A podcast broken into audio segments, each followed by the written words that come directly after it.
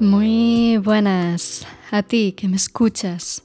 Soy Ariadna Conde y te doy la bienvenida a mi podcast Game Over Mama con un nuevo episodio. Es verano y lo que apetece en épocas de verano es jugar, divertirse y disfrutar de un buen rato. Es por eso que esta semana haremos algo diferente. Yo soy de ese tipo de personas que me gusta plantear preguntas y confieso que no suelo saber la respuesta, pero disfruto con un buen juego Kids. En este episodio vamos a hacer una especie de programa de preguntas y en esta ocasión sobre videojuegos con Video Game Kids. ¿Cuál ha sido el videojuego más caro de la historia?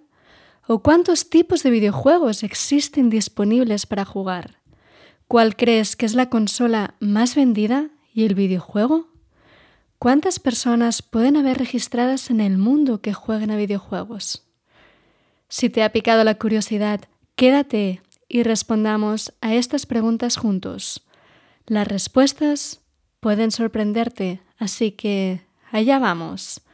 ¡Let's go!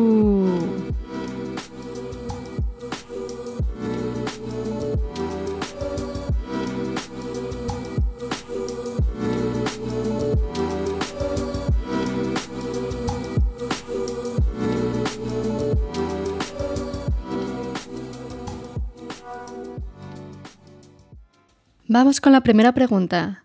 ¿Cuántos videojuegos hay en el mundo? La industria de los videojuegos es una industria en constante crecimiento. Desde el principio hasta hoy se han creado innumerables títulos y cada año se lanzan cientos, incluso miles de nuevos juegos. Por ello, es imposible decir una cifra exacta, pero podríamos decir que actualmente hay más de 2 5 millones de videojuegos en todo el mundo. ¿Y cuántos géneros de videojuegos hay en total? El número total de géneros de videojuegos no está definido del todo, y a lo largo de la historia han surgido nuevos géneros o subgéneros a medida que la industria ha evolucionado. Aún así, hay unos géneros comunes y reconocidos que dan un número total de 14, sin contar subgéneros dentro de cada categoría, lo que incrementaría muchísimo más este número. Estos 14 podrían ser acción, aventura, disparos o shooters, plataformas, rol, RPG, estrategia que puede haber de distintos tipos, deportes, carreras, lucha, simulación, que también puede ser simulación de vuelo, simulación de vida y otros. Terror o survival horror, que nos lo explicaba la semana pasada nuestra amiga Noelia, que a ella, bueno, no le gusta jugar, pero que le encanta. Luego también estaría puzzle, mundo abierto o MMO, que es Massively Multiplayer Online.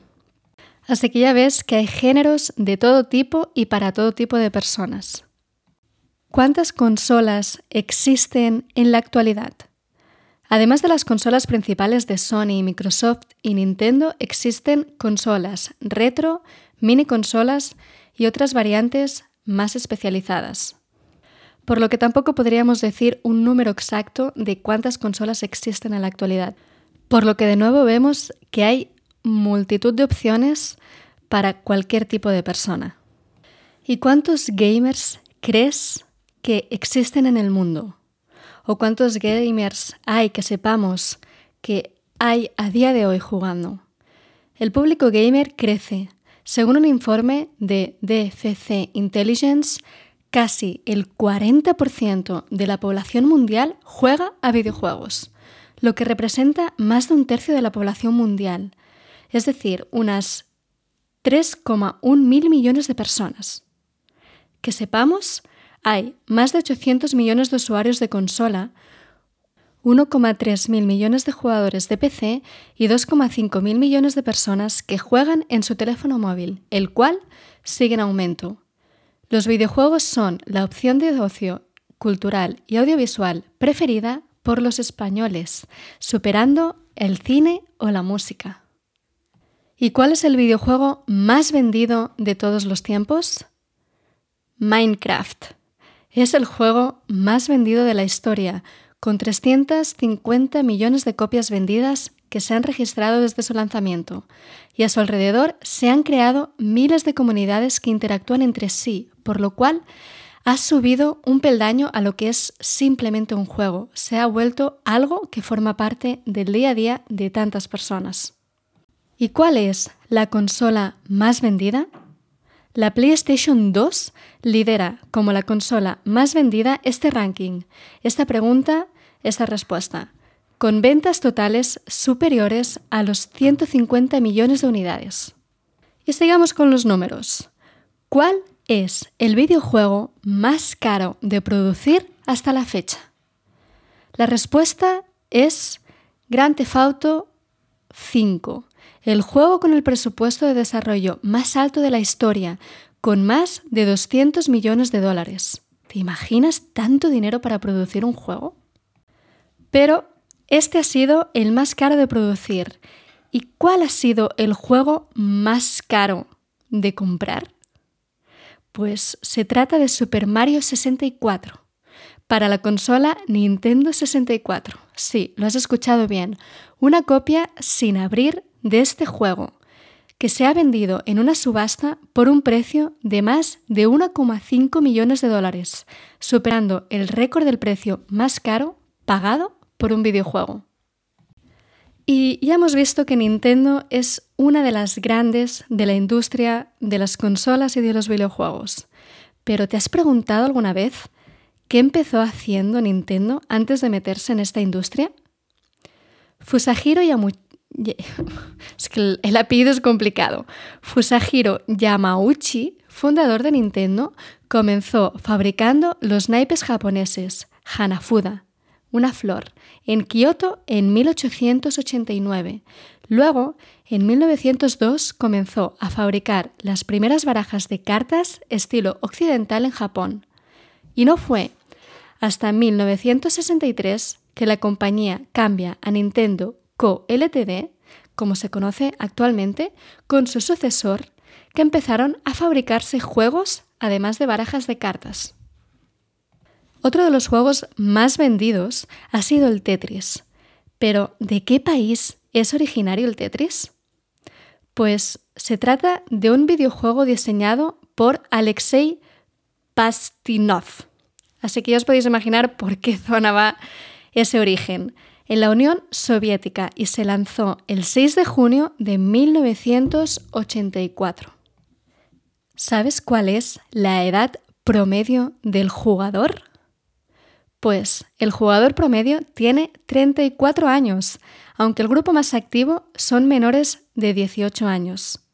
Y en cuanto al promedio femenino, se trata de una edad de 36 años, aunque el grupo más activo es el que está entre los 18 y 35 años. En este grupo me podría incluir yo. Y la brecha de género en el mundo de los videojuegos se va reduciendo con el tiempo. Es cierto que todavía es un mundo donde predominan los hombres, donde pensamos más en los hombres que en las mujeres, pero según un estudio registrado en 2021, y es cierto que hace dos años de eso y que se ha visto incrementado este ámbito, o este mundo, mejor dicho, las mujeres representaban aproximadamente el 41% de la base de jugadores en todo el mundo. En España, del total de usuarios se calculó que el 52% eran hombres y el 48% mujeres. Así que son datos que a mí personalmente me alegran y que yo me muestro y me doy a conocer como jugadora. Aunque sí que es cierto que en cuanto a los números que envuelven a las mujeres como desarrolladoras o em, gamers en activo, en esports o que hacen directos, ese número es mucho menor. Y es cierto que mucho de este número de mujeres que juegan se enfocan más en juegos como de simulación de vidas, los Sims, Animal Crossing, de puzzles. También es cierto que juegan mucho en el móvil, pero también las hay. También hay que juegan a juegos de, mm, de deportes, de shooters, de RPG, o sea, de, muchos tipos. Entonces, bueno, sí que vemos esta ponderación hacia un avance hacia adelante en cuanto a la mujer y en cuanto a su papel dentro de este grupo y dentro de esta industria. Y otra pregunta, algo distinta. ¿Cuál es el videojuego más largo de pasarse? Hay algunos que dicen que es The Elder Scrolls 5 Scream. Es considerado uno de los juegos más largos de la historia, con su enorme mundo abierto y una cantidad innumerable de misiones y actividades para hacer, lo cual puede tenerte ocupado durante cientos de horas. Es verdad que los juegos con mundo abierto que incluyen una historia principal y misiones son los que más horas te pueden entretener, pero también es cierto que hay otros juegos que lo enfocan en otro sentido este tiempo. Por ejemplo, Animal Crossing, que tanto se puso de moda en la pandemia y que a día de hoy sigue vendiéndose, que yo he jugado, es un juego que te invierte un tiempo para todos los días, porque cada día tienes que cultivar, tienes que hacer misiones para poder crecer en esa isla. Entonces, si tú contaras el número de horas, también te daría un gran número, cientos de ellas incluso. Entonces, eh, es complicado poner cuál es, pero bueno, sí que un ejemplo podría ser este y otros ejemplos podrían ser otros. Yo, por ejemplo, Assassin's Creed el Valhalla sí que le he dedicado muchas horas y también por lo mismo, porque es un mundo abierto, son misiones, una historia principal y si tú quieres llegar a el fondo de todo el juego, pues obviamente tienes que dedicarle horas. ¿Y cómo surgieron los videojuegos? A mediados del siglo XX existían dispositivos electromecánicos que podrían considerarse como precursores de los videojuegos. Los primeros dispositivos de entretenimiento interactivo. Después, en 1970, se dio el boom con el surgimiento de las máquinas arcade, que ya vimos en otro programa. Y otra pregunta. ¿Cómo nació Pac-Man? Sí, Pac-Man ya que estamos así un poco en la historia de los videojuegos, es un clásico. Pues Pac-Man tiene forma de algo redonda que se come. O sea, tú lo ves y dices, bueno, pues me viene a la mente un quesito, una tarta, una pizza o incluso una galleta. Pues bien, nació porque un día mientras su creador, el diseñador de videojuegos Toru Iwatani estaba con algunos compañeros de trabajo comiendo pizza, tuvo la visión que dio origen a Pac-Man. Al quitar una porción de pizza, vio una enorme figura redonda que si ese trozo parecía una boca grande y hambrienta. Así fue como nació el protagonista del juego tan famoso. Y otra pregunta curiosa. ¿En cuánto tiempo se puede producir una PlayStation? En 2020 se dio a conocer que Sony tenía una fábrica en Japón donde en tan solo 30 segundos se producía la PlayStation 4 por medio de un proceso automático y robotizado. Se dio a conocer que en total eran 32 robots dedicados a esa labor de trabajar con placas, cables y piezas de plástico, de los cuales 26 estaban específicamente diseñados para hacerlo con materiales especialmente delicados. 30 segundos para producir una de las consolas más vendidas y que tú la ves y dices, ¿cómo puede ser? Y si este ha sido el tiempo corto en el que se ha producido una PlayStation, otra pregunta es, ¿cuál ha sido la consola o el ordenador gaming más caro de la historia. ¿Y cuál fue su precio?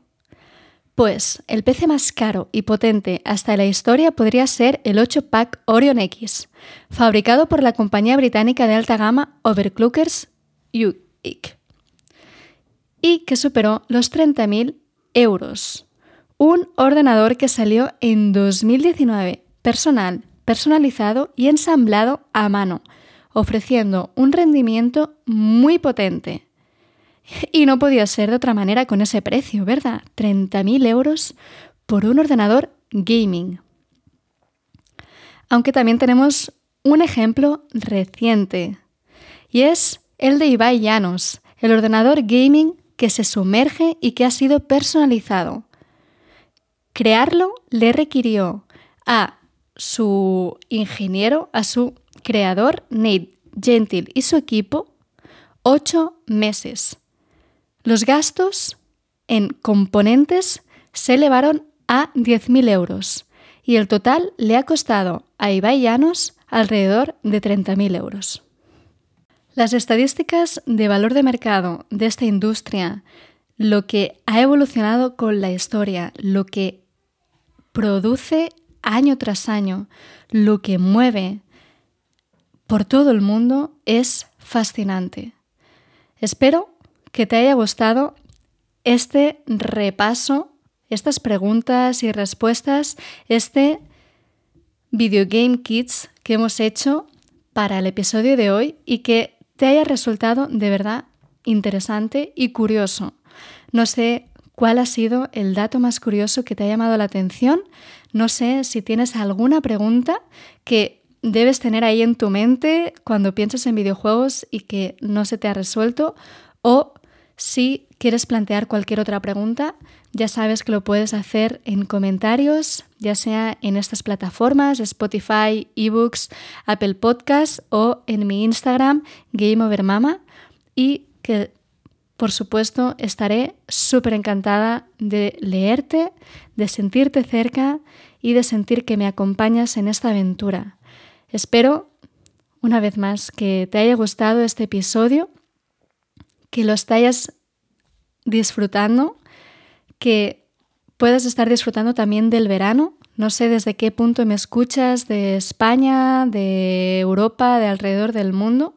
Yo desde Galicia, la verdad es que el verano se vuelve un poco más frío en este año, que las lluvias y los días nublados pues a veces nos dejan planes más caseros, pero bueno, espero que que estés bien, que puedas disfrutar con los tuyos, que puedas disfrutar de tu ocio y entretenimiento favorito.